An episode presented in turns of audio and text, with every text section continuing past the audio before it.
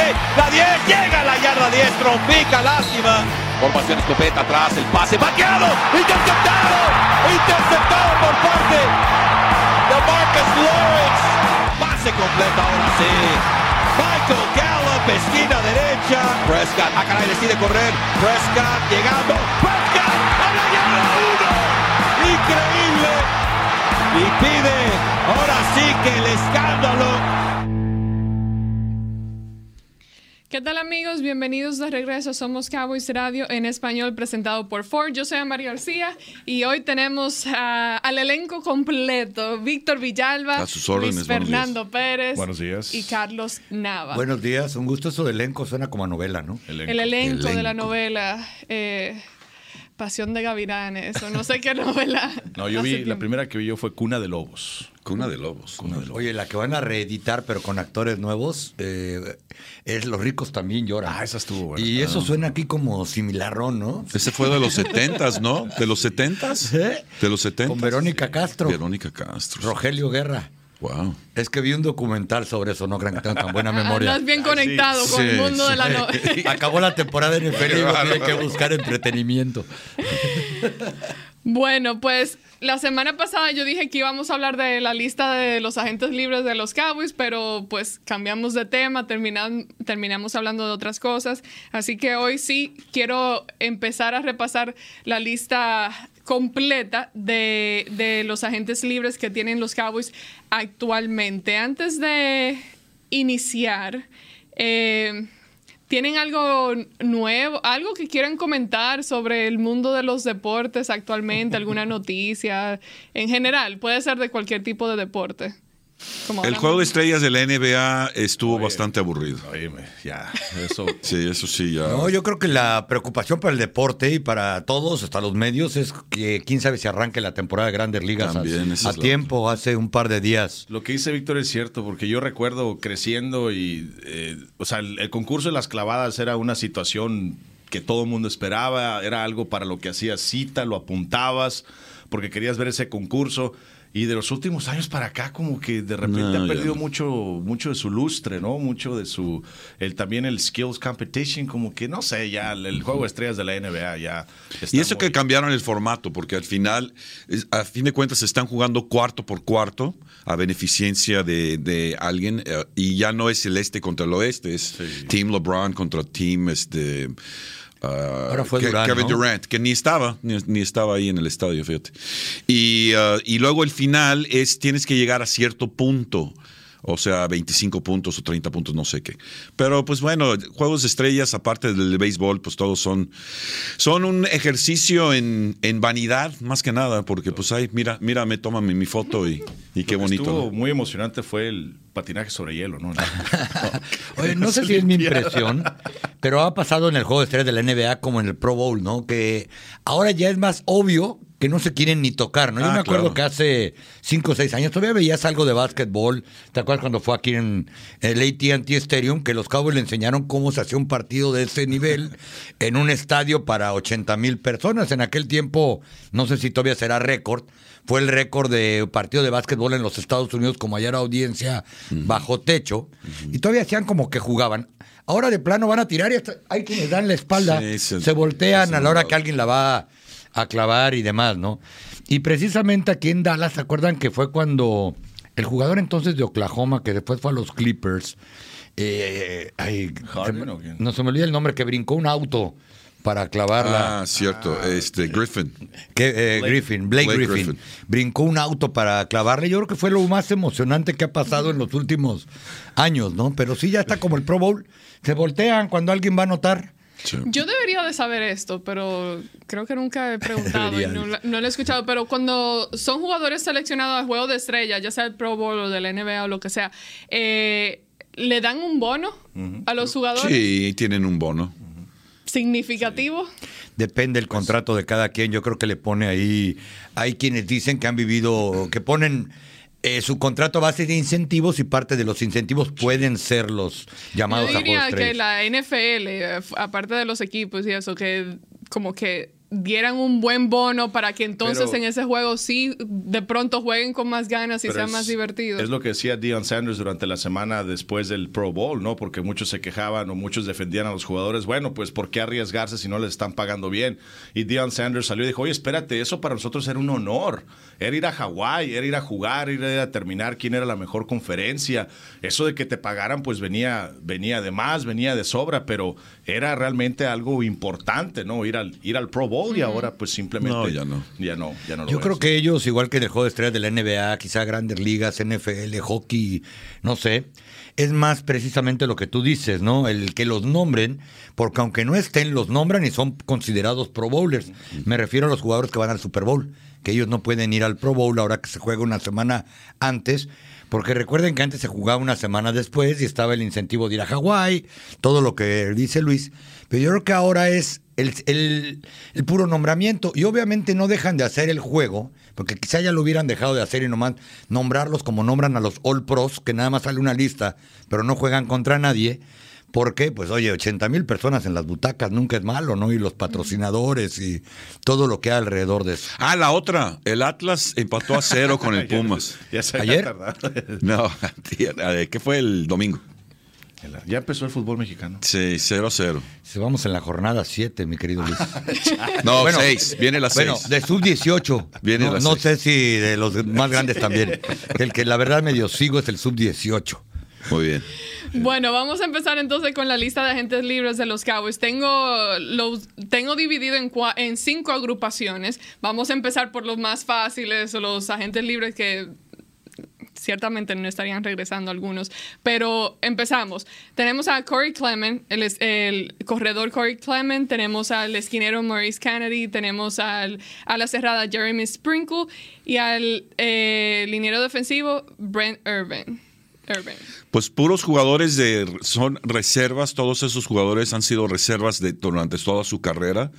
Eh, yo creo que Corey Clement sí tiene eh, un puesto en el equipo, muy posiblemente con, eh, con la escuadra de práctica, por ser un corredor de experiencia que puede entrar al kit en, al- en algún momento. Pero, pero de ahí, pues un Jeremy Sprinkle eh, hizo algunas cosas esta temporada, pero ese, es- ese es otro de esos jugadores que pues está o no está, la verdad eh, no, es, no es tan importante, pero si pueden llegar a modo con gente como Canary, como Sprinkle, como el, el otro muchacho que el liniero defensivo, yo creo que sí, pero si ellos les van a pagar más en otro lado, eh, pues, eh, pues que Dios los bendiga porque se van, a, se, van a, se van a salir del equipo. Yo creo que esos nombres, Brent Irvin, ¿no? Es el que obviamente estaría fuera, ¿no? Porque ni, o sea, ni siquiera figuró al- durante toda la temporada. Al principio, por la falta de profundidad en la línea defensiva, estuvo en, en- varios partidos.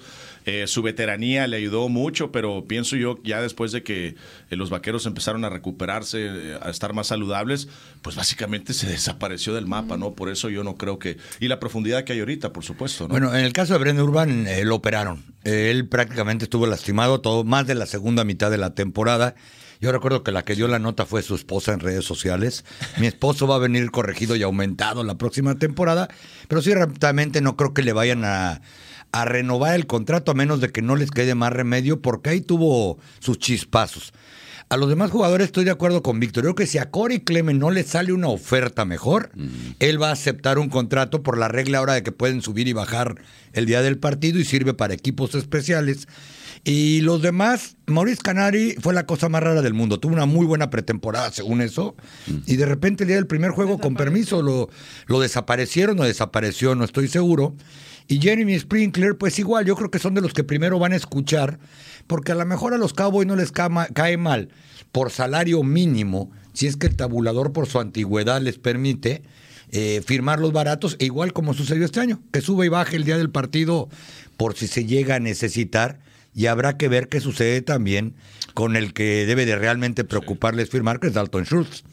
Vamos a hablar de ese ma- más, adelante, que esa es también una de las, bueno, a la cerrada, es una de las prioridades de los Cowboys entrando eh, a esta temporada baja. Eh, pero en cuanto a Titan, tú hablaste de Jeremy Sprinkle y yo creo que esa es una posición pa- para un jugador de reserva como ese que de pronto sí pueden encontrar a uno que sea mejor. de algún otro equipo que esté al punto de convertirse en agente libre y eso, y no necesariamente tengan que, que firmarlo de regreso al equipo. Ahora tenemos en la siguiente lista Niseki, Ty Niseki, el tackle ofensivo. Tenemos a Noah Brown, el, el, receptor abierto. Tenemos a Malik Turner, otro receptor abierto. Y Carlos Watkins, el tackle defensivo. Yo creo que Watkins eh, sí es alguien que quieren, eh, quieren mantener. Van a tener que ver eh, cuál es el, el punto donde él estaría satisfecho con quedarse, porque estoy seguro que viendo el video que, de, que, deja Carlos Watkins de la temporada 2021, sí va a haber equipos que van a estar interesados en él y sí le van a pagar, eh, yo creo, más de lo que los Cowboys están dispuestos a pagarle. Entonces, eh, yo creo que Carlos Watkins es de esos jugadores que eh, van a tener que tratar de convencer de quedarse, pero no creo, no creo que, no creo que se vaya a quedar basado en el hecho de que tuvo una buena temporada, dejando videos, dejando evidencia, como digo, que pueden analizar, que no estuvo en la banca y todo el mundo pensando, bueno, ¿qué habrá hecho en las prácticas?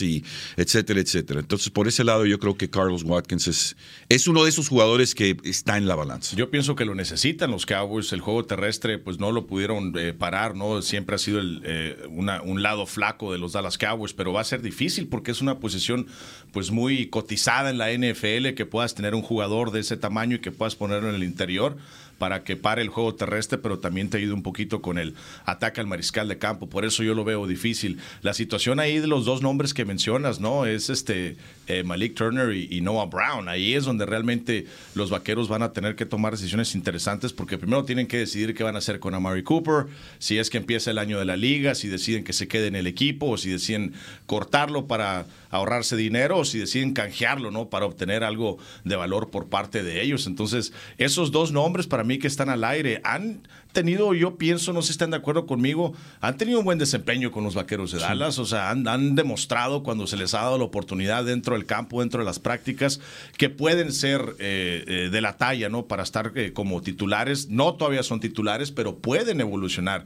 Pero pues para eso hay que decidir quién es el receptor número uno primero de este equipo, porque el que terminó con mejores números fue Siri Lamb, o sea, yo sé que Amari Cooper se perdió dos partidos por el COVID-19, pero lo mismo lo dijo el mismo señor Jerry Jones durante, durante la semana, ¿no? Eh, un número uno tiene que llevarse la mitad del campo, o sea, tiene que comandar la atención de, de la defensiva por toda la mitad del campo y obviamente no lo hizo Amari Cooper, el mismo señor Jones lo dijo, ¿no? Sí, yo también creo que de Noah Brown y Malik eh, Turner probablemente van a firmar a uno y creo que va a ser Malik Turner. ¿Por qué?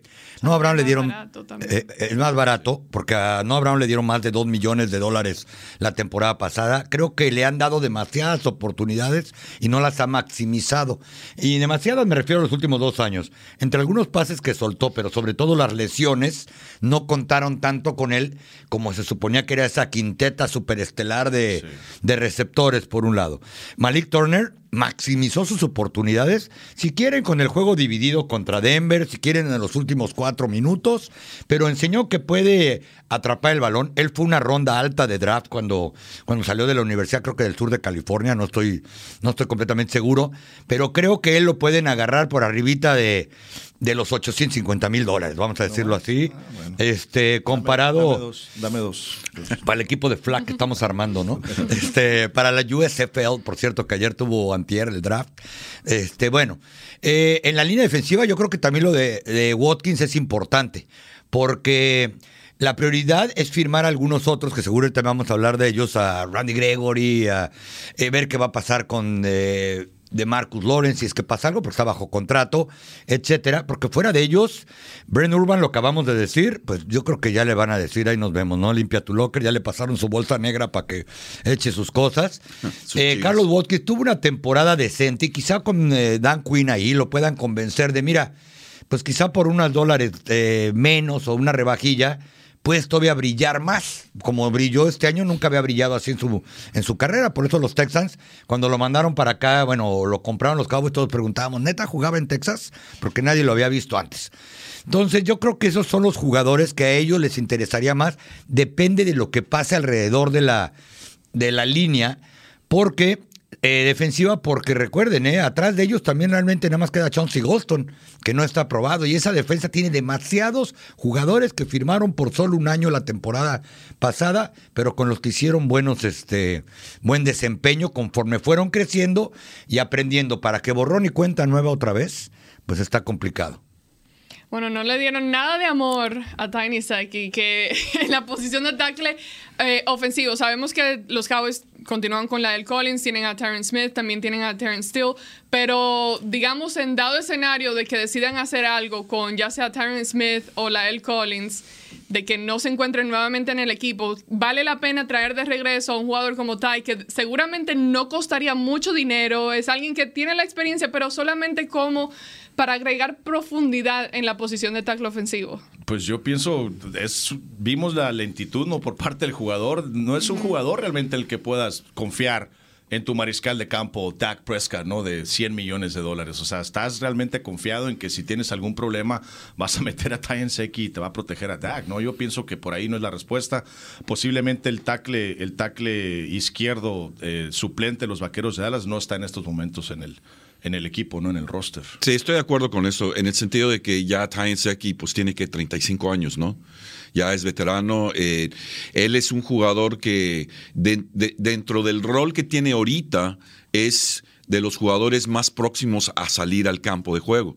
No es un tercer o inclusive un cuarto liniero ofensivo que estás desarrollando. Ya su desarrollo ya quedó en el pasado, ya es un jugador veterano y, y para mi gusto, eh, como dice Luis, eh, hay, hay jugadores que no están en el equipo que van a ser linieros ofensivos del equipo de los Vaqueros. Y yo también creo que una razón fuerte por la que no va a estar, una cuando lo metieron no respondió, como ya comentamos, no se vio francamente mal, incluso le ganó el ser ese primer el swing tackle eh, Terence Steele sin problema. O sea, Terence Steele además va a entrar a su tercer año ya como jugador y por diferentes razones, incluso causas del destino y hasta suerte para él, ha abierto más partidos como titular que cualquiera de los otros tackles titulares que están ahí. Y esa es una inversión adentro del campo. Alguna vez Brady me acuerdo perfecto, que dijo ahí en una sesión de prensa, el jugador que es su tercer año eh, no juega equipos especiales y no contribuye dentro del campo, adiós, lo van a cambiar. esa es una regla, ¿no? Y creo que Terrence Steele va a estar en ese año en el que lo van a necesitar más que nunca. Entonces, ¿para qué vas a dejar a un muchacho que tiene casi una década en la NFL, que por tabulador y con el sindicato ya cobra más caro que un chamaco, te afecta en el tope y que probablemente va a estar hasta grillando en la banca porque no lo meten? Yo, yo llegué a ver ahí que a veces la cara le llegaba hasta el piso cuando necesitaba meter a otro y él, este, pues estaba estaba con. Es más, ya no encontraba ni el casco una vez que cuando estaban rotándolos, estaban ahí haciendo burla que de dónde estaba el casco de Seki, ¿no? Recuerdo de ese, partido. No, no. Cuando de repente nos volteamos a ver, ¿no, Víctor? ¿Qué está pasando aquí? ¿Qué está sucediendo? ¿Quién es? ¿Quién, ¿A quién metieron? ¿Cómo está la onda? ¿A quién le toca? No. Cambio, eh, cambio. Varias veces se notó confusiones. Confusiones. No, de- y, y a veces se nos olvida que a ellos tampoco les gusta, ¿eh? Uno que los puede ver ahí afortunadamente cerca. Esto es como cuando uno jugaba de chamaquito y demás, que de repente no me meten y se meten. Tú veías a Connor Williams así con cara de eh, sonriendo, pero cómo iba y venía como león enjaulado por toda la banca. Como se pone un chamaco de Piwi cuando le dicen, vamos a, tú vas a hacer el correo. ¿Se acuerdan que usaban un receptor para mandarla? Lo puso de moda incluso Tom Landry. De tú vas a hacer el correo. Así pasa con, con estos muchachos que son competitivos y quieren jugar. Entonces, ¿cómo vas a dejar un tackle que va a estar como por los 36 años, quitándole aire y, y- y banca? A un Mitch eh, Hyatt que va a regresar de una lesión y creo que se les importa, estuvo dos años ahí, o algunos otros muchachos que han tenido y por algo les han pagado en estos tiempos. Bueno, vamos a nuestra primera pausa comercial. Cuando regresemos, vamos a seguir hablando de eh, estos agentes libres que tienen los Dallas Cowboys. Atención fanáticos de los Cowboys que están en busca de la mejor afeitada de su vida. Ahora hay una nueva navaja oficial de los Dallas Cowboys, Shave Logic. Imagínese no tener que comprar rastrillos tan a menudo y usar ese rastrillo en más ocasiones que el antiguo. Garantizado o le regresamos su dinero. Luego de 10 años de investigaciones y más de 150 compañías de patentes, Shave Logic ofrece a los fans de los Cowboys una oferta especial. Por tiempo limitado, visite shavelogic.com y obtenga una tarjeta de regalo de 10 dólares gratis con su compra. Visite shavelogic.com ahora para afeitadas suaves garantizado. En ATT, todos, incluyendo clientes nuevos y existentes, se merecen nuestras mejores ofertas en todos los smartphones, hasta en el más nuevo. Se las merece la que tuvo que bailar sus cumbias sola, enfrente del espejo, los que convirtieron su cama en restaurante y oficina, y los que tuvieron una cena romántica enfrente de su compu. No es complicado. En ATT, todos se merecen nuestras mejores ofertas en todos los smartphones, hasta en el más nuevo. Se pueden aplicar restricciones. La temporada ya comenzó y eso significa que la época de los impuestos se acerca. ¿Buscas trabajo de planta o de tiempo compartido? ¿Te interesa ayudar a tu comunidad con sus finanzas? Dale un ojo a Liberty Tax, orgulloso asociado de los Dallas Cowboys. No necesitas experiencia previa en impuestos para ser considerado. Liberty Tax tiene 79 localidades a través de Dallas Forward y 2.300 oficinas a nivel nacional. Únete al equipo y encuentra tu oportunidad hoy en libertytax.com diagonal hiring. Recuerda, Liberty Tax diagonal hiring. Texas. Las Ford F-Series son las camionetas más vendidas en el país por 45 años y es todo gracias a ti. Cuando manejas una Ford F-150 con mejor capacidad de carga en su clase o una Ford Super Duty con mayor potencia en su clase, sabes que las F-Series son construidas para Texas y por eso son las mejores en Texas. Visita tu concesionario Ford de Texas y maneja casa en una Ford F-Series. Ford F-150 y Ford Super Duty, las mejores en Texas basado en metas totales de 1977 a 2021. Liberty Tax es un orgulloso socio de los Dallas Cowboys. Programe una cita hoy en libertytax.com diagonal Cowboys. Ok, ahora la lista de los agentes libres se empieza a poner un poco más difícil. En este grupo tenemos a... Este no va a ser difícil. Pero tenemos al guardia Connor Williams, tenemos al linebacker Keanu Neal, al centro largo Jake McQuaid y también al ala defensiva Dorrance Armstrong. Wow, Dorrance Armstrong definitivamente hay que encontrar una manera de firmarlo, no hay ninguna duda. Jake McQuaid, pues ¿qué le van a pagar? El mínimo y pues eh, se, se, regresa con los Cowboys. Yo creo que no hay mucha duda ahí en el sentido de que Bones Faso lo va a querer, lo trajo. Este entonces, ¿quién, ¿quién más era? Era Connor Williams. Connor Will ah, pobre Connor Williams. Bueno, Connor Williams seguramente va a encontrar un lugar eh, fuera de los Cowboys. O sea, alguien lo va a querer, alguien lo va a poner ahí en su, en su escuadra de práctica o X. Ahora, el equipo de los Vaqueros dudo... ¿Quién? Connor Williams lo van a meter en, en, su escuadrón de práctica. Él dice que otro equipo. Otro equipo. no, yo sé. Yo creo que va a ser titular, no vale, ¿eh? no vale ni para ser un titular en ningún otro equipo. La verdad, no creo. en el escuadrón de práctica, la, ni siquiera. La verdad, no creo. La verdad, no creo.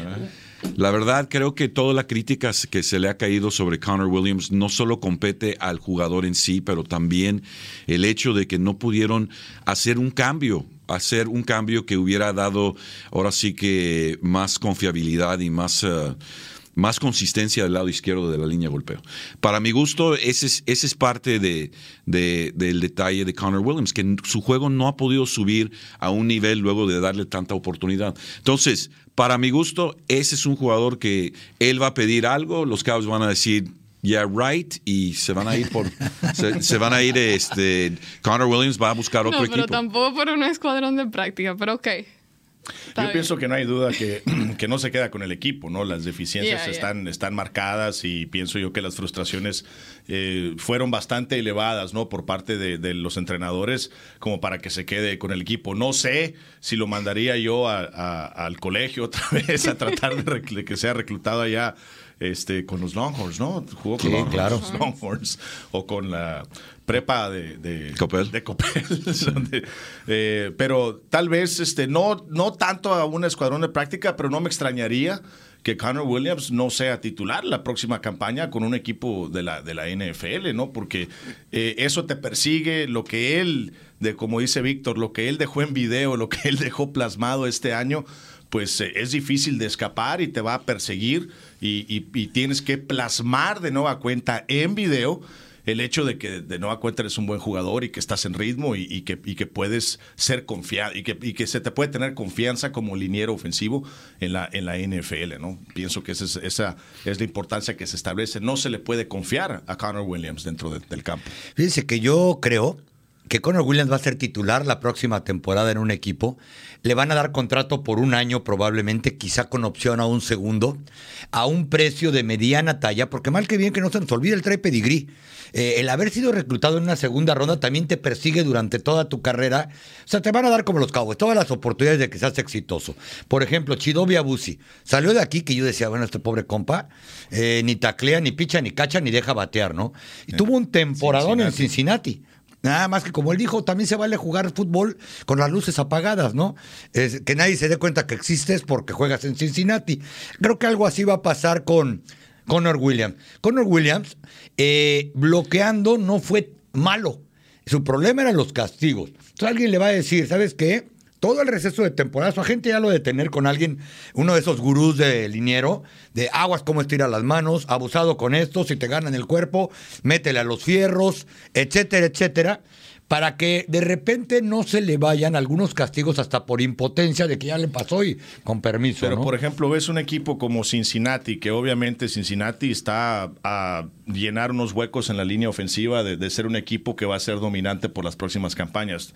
O sea, a lo que me refiero es, tú ves, por ejemplo, un equipo como Cincinnati que le hace falta a, a, ese tipo de jugadores, ¿lo ves a un equipo como ese confiando en un Connor Williams para poder llevarlo? O, o, o, hablas tú de un equipo que realmente no está compitiendo por primeros lugares, un equipo que de media tabla, que posiblemente quieran competir por el comodino o por un campeonato de división? Yo no descartaría ¿no? un equipo competitivo porque saben que tienen que amarrar su roster conforme al tope salarial y Connor no va a ser un, un guardia de los que exploten el tope y con un bono de firma de... Y si no funciona, le Porque- salió barato. y Exacto, por eso decía un contrato de un año, quizá dos, y si hay que mandarlo a la banca media temporada con permiso, porque... que iba a decir otra cosa. Y Ah, si te- y si te- lo mandan a la- que iba a decir otra cosa. No, banca. y la verdad es que es un tipo que lleva cinco años como titular en la NFL, que viene de la Universidad de Texas, que fue reclutado y que muchos pensaban que iba a salir en primera ronda cuando, digo, de Texas, que también jugó tackle. Incluso a mí no me extrañaría que exhiba el coach de línea Joe Fielding, aquí que digan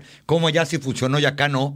Eh, se dan muchos casos, ¿no? Pero no Pero ha sido era- una decepción, no hay, Pero- no hay ninguna duda que ha sido Pero, una ¿sí decepción. no era un proyecto bonito que tenían los vaqueros de Dallas, pues, de que, ah, de Copel, ah, de Texas, ah, local, ah, aquí en Dallas. O sea, como que estaban tratando a mí, para mí, de forzar un poquito eh, lo que venía a, a un lado de lo que es el fútbol americano, ¿no? Que Sí, es, la, aunque- que es la, la historia interesante, que es, miren lo que estamos haciendo. El personaje. Y eso había que explotarlo, pero este muchacho en The los tabuladores era un prospecto de primera ronda, quizá de parte baja de primera, para, el- para la NFL en general. Y los Cowboys, pues sabes que, pues qué bueno que, que exploten eso y que traigan a más muchachos de aquí de la región a, a jugar y que puedan poner su imagen. Por eso yo creo que él va a tener otra oportunidad. Ahora, cuando intentaron poner a Conor McGovern, algo no funcionó. Por eso lo regresaron a la posición de fullback, de ala, de todo, y regresaron a Connor Williams a titular. Porque he oído que su problema no fue bloquear, fue, fueron los castigos en realidad. Y sí tuvo fallas como las tuvo Lyle Collins, como las tuvo Tyron. Es decir, si puede limar eso, yo creo que él va a tener otra oportunidad de competir por lo menos en pretemporada por una titularidad. Eh, y bien puede ser en Jacksonville, que puede ser en Cincinnati, porque no creo que sean mejores los guardias que vimos en el Super Bowl de, de Cincinnati, la verdad, nada más que ellos no cometen castigos. Esa es la realidad. Eh, en el aspecto del centro largo seguro regresa, porque como dijo Víctor, lo trajo igual que a todos los equipos especiales, Bones. lo trajo eh, el coach Fassel, ¿no? Por un lado. Y por otro lado, pues yo creo que los demás jugadores sí... eh, son intercambiables.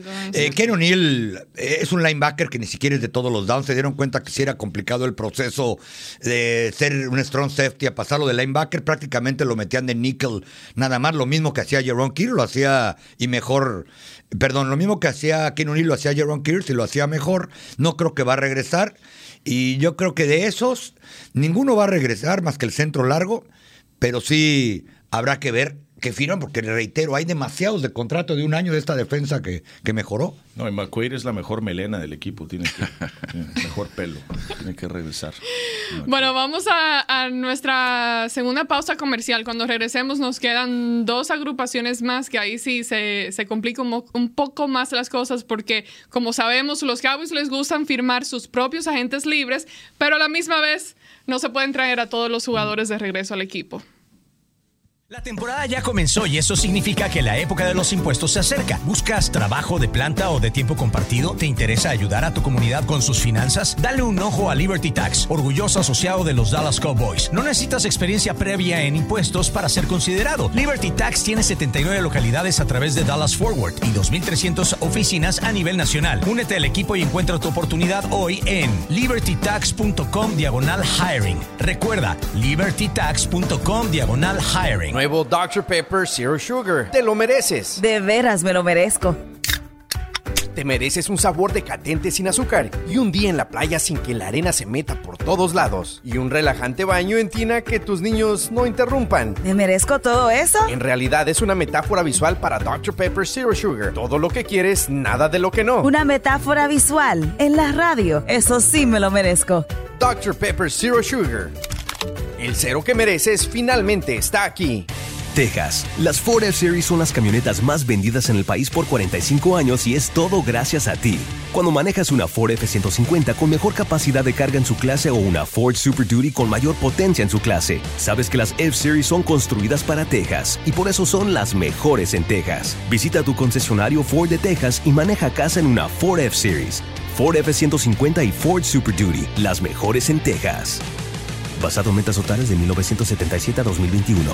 Atención fanáticos de los Cowboys que están en busca de la mejor afeitada de su vida. Ahora hay una nueva navaja oficial de los Dallas Cowboys, Shave Logic. Imagínese no tener que comprar rastrillos tan a menudo y usar ese rastrillo en más ocasiones que el antiguo. Garantizado o le regresamos su dinero. Luego de 10 años de investigaciones y más de 150 compañías de patentes, Shave Logic ofrece a los fans de los Cowboys una oferta especial. Por tiempo limitado, visite shavelogic.com y obtenga una tarjeta de regalo de 10 dólares gratis con su compra. Visite ahora para afeitadas suaves garantizado.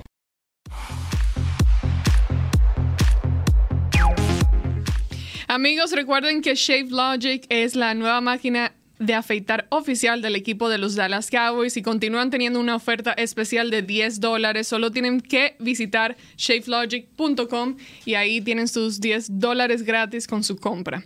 Ok, la siguiente lista de los agentes libres de los Cowboys tenemos a los dos profundos, Malik Hooker, DeMonte Casey. Tenemos a linebacker Leighton Van Der Esch y al receptor abierto Cedric Wilson. Pues ya Carlos ya dijo todo. Él iba dictaminó, fuera, fuera, fuera, maybe. Así como eran los, el emperador, los emperadores romanos, ¿no? Así, paz. No tiene ni siquiera que hablar, No, la, solamente. no, la verdad es que eh, yo creo que la Monte Casey quedó a deber. Él se suponía que iba a ser lo que fue Jaron Kears.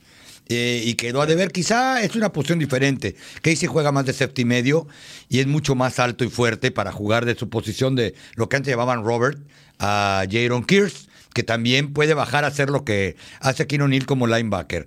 Malik Hooker, la verdad me sorprendió que de ser un muchacho que en su primer año fue espectacular con, con Indianápolis, en lo que se ha convertido, y los Cowboys ni en los peores momentos de crisis, de lesiones, COVID y demás, en realidad le dieron mucho, mucho juego. Eso te habla de que pues realmente será muy difícil verlo aquí de, de regreso, ¿no?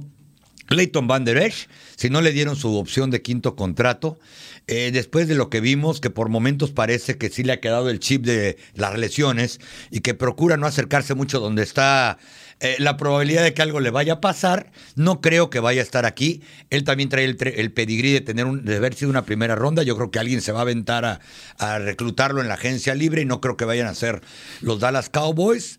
Así que yo creo que de ahí probablemente...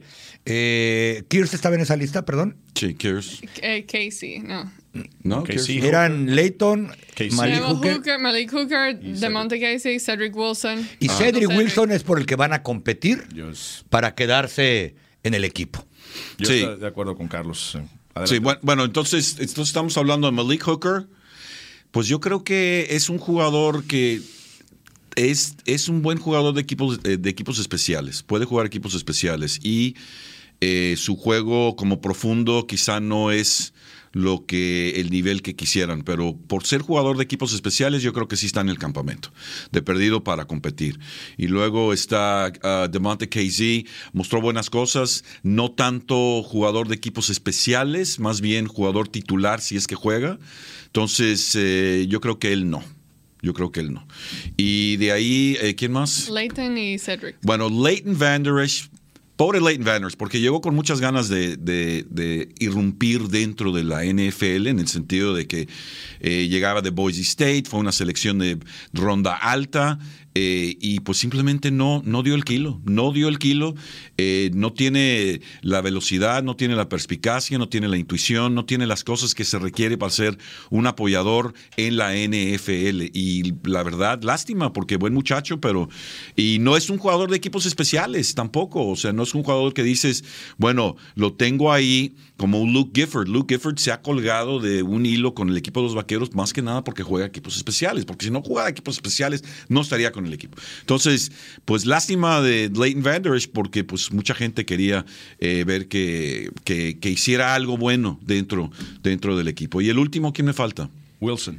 Ah, Cedric Wilson, sí, estoy de acuerdo. ¿eh? Se la van a rifar, se van a rasgar las, las medias por, por Cedric Wilson, porque Wilson demostró que no necesariamente puede ser un receptor número uno, pero sí puede ser un receptor número dos. Y muchas veces el número dos es tan importante como el número uno. No, y aparte vimos que no tiene miedo, ¿no? A la jugada grande, no tiene miedo al escenario grande, va y se aparece en momentos importantes, va y se pone en el espacio abierto, a pesar de que van a venir a golpearlo, ¿no? Para, para rescatar a, a Dakota Prescott, ¿no? Entonces ahí de acuerdo que Wilson van a competir. Van Der Esch, fíjate, yo estuve presente, eh, fue precisamente el draft que los vaqueros hicieron aquí en el, en Sí. el, en el ATT Stadium.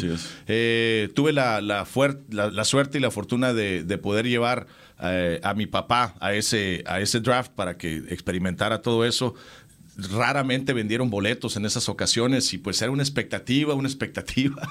Y de repente escogen a Leighton Van Der Esch y mi papá me voltea a ver así con una cara de, de Que te regresen tu billete. Oye, ¿quién es este güey? Digo, bueno, pues están apostando por la, por la ofensiva. Este, pues viene con bonos altos, pero pues ah, como lo dijo, ya lo, ya lo dijeron mis compañeros, tanto las lesiones como su desempeño, pues no. No, no pienso que, le van a permitir quedarse en el equipo. Wilson van a apostar por él. Casey no creo. Al que tal vez pueda tener una suerte es eh, Hooker, porque está barato, Carlos, porque pues le pagaron creo que menos del millón de dólares, ¿no? En la última, en la última temporada. Y si no me equivoco, es gente de Dan Quinn, ¿no? Es muchacho, así como Bill Parcells tenía sus muchachos, es gente. Entonces, posiblemente por ahí tenga, eh, si tiene algún resquicio, por ahí sea, ¿no? Y muy probablemente con lo de Cedric Wilson, hasta él mismo diga, yo puedo ser un tercero. Porque en la NFL los tres primeros, ya entre un segundo y tercero, creo que no hay diferencia.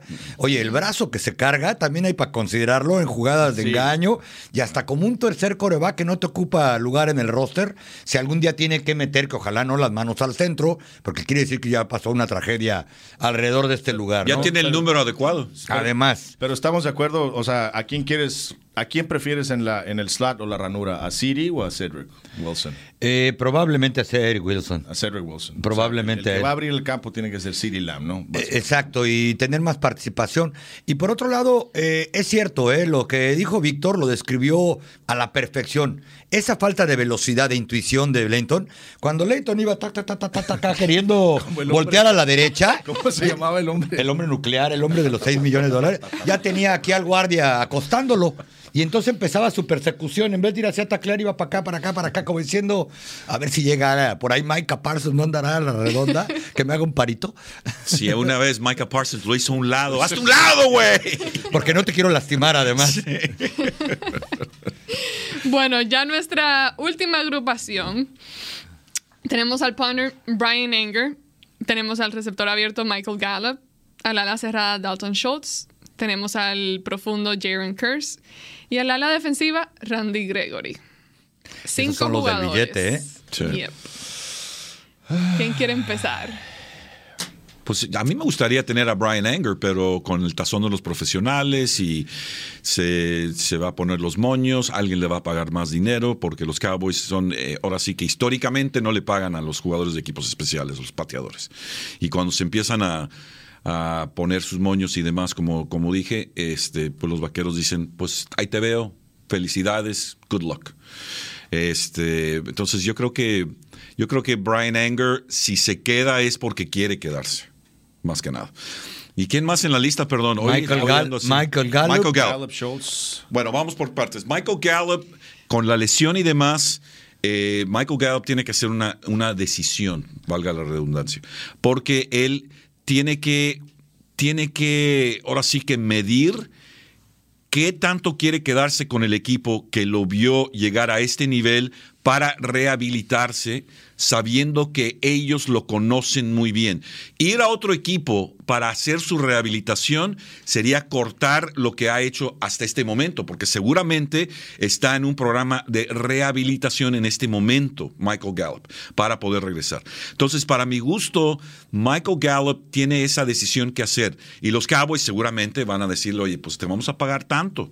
Y él tiene que decidir, bueno, me quedo con esto y, continúo con el equipo, continúo con esta, con esta rehabilitación en la que estoy, o me tomo el riesgo para ver qué tanto me ofrece otro equipo, si es que me lo ofrecen. Él está en una situación bastante precaria, bastante, bueno, precaria no en el sentido de que eh, su, su, carrera va a terminar, no, precaria en el sentido de que tiene que hacer una decisión a corto plazo que le va a afectar a mediano y largo plazo. yo veo que yo pienso que un jugador como en su posición, hoy en día especialmente, tú te vas a donde mejor te paguen. Creo yo que vete por el billete, quién te va a dar más dinero. Y él es un jugador que de pronto sí le ofrezcan más otro equipo que los Cowboys puedan darle. Y, sobre todo por las lesiones, porque pues ya está metiéndose a ese rubro de jugador que se lastima mucho, ¿no? Entonces, eh, estoy de acuerdo con Víctor en el hecho de que sí, los vaqueros podrían establecer un escenario atractivo para él pero por otro lado su representación le va a decir, oye, no, te puedes, la gente, la gente puedes lastimar,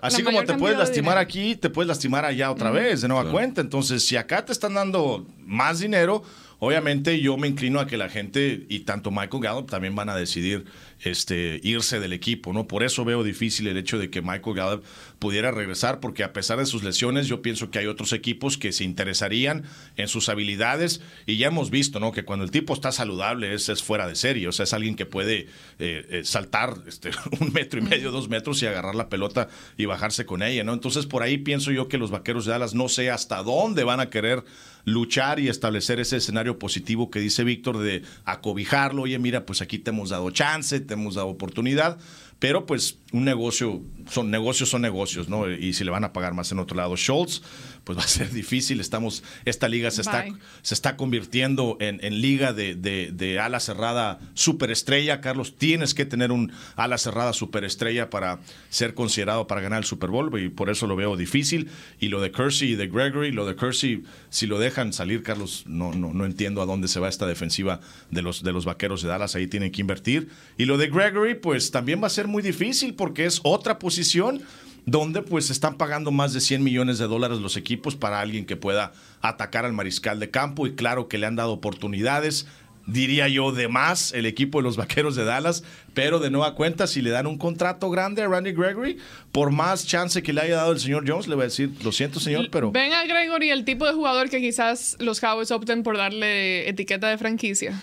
No, no. no, no, si le vas a pagar el promedio de los cinco salarios más caros de la ala defensiva, es demasiado dinero. Es más, aquí hay uno que coopera con ese promedio, que es de Marcus Lawrence. Yo con Randy Gregory creo que salvo que les cobre muy barato y les haga descuento porque lo aguantaron y lo mandaron a rehabilitación, yo no creo que ni siquiera los Cowboys lo quieran firmar por más de cierto precio, porque para mi gusto es mucho ruido y pocas nueces. Seis capturas tampoco son de aplaudir, para un muchacho que ya lleva cinco años aquí. Y recordemos que los problemas, Carlos, no fueron dentro del campo, ¿no? Eran, eran problemas donde pues no podía llegar al campo por situaciones de indisciplina fuera de él, ¿no? Y, y posiblemente ese sea el resquicio, ¿no? Que agradezca eso, que diga, oye, pues gracias por, porque pues yo andaba acá tú sabes, ¿no? Eh, eh, de viaje. Fumándome todo el pasto que se me ponía enfrente. De viaje. Este, y aún así tú me, recibías con Sí, yo creo que en el caso de Randy Gregory. Pero vale la pena, bien, rápido, vale la pena notar que no es cuestión de él realmente tenía.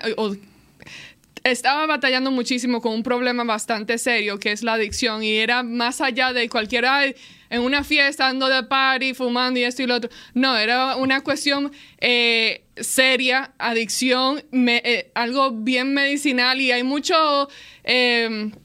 Em, mucho debate en, en, cuanto a esto, que incluso se está hablando mucho en, el, en la NFL, en, la, en el tipo de ayuda, tipo medicinal que podría ayudar a los jugadores, eh, ya sea para su cuerpo o ya sea para el tipo de ansiedades y problemas mentales que se sufre actualmente alrededor del mundo. Así que para la gente que Pero- está escuchando, que no piense que ay, este tipo se va de fiesta y, No, no, no, no. y eso, pero para y que también lo, sepan. lo que hay que aclarar es que parte de sus fallas y los problemas que tuvo él hace cinco años, tal vez en cinco años adelante no van a ser problemas en esta liga.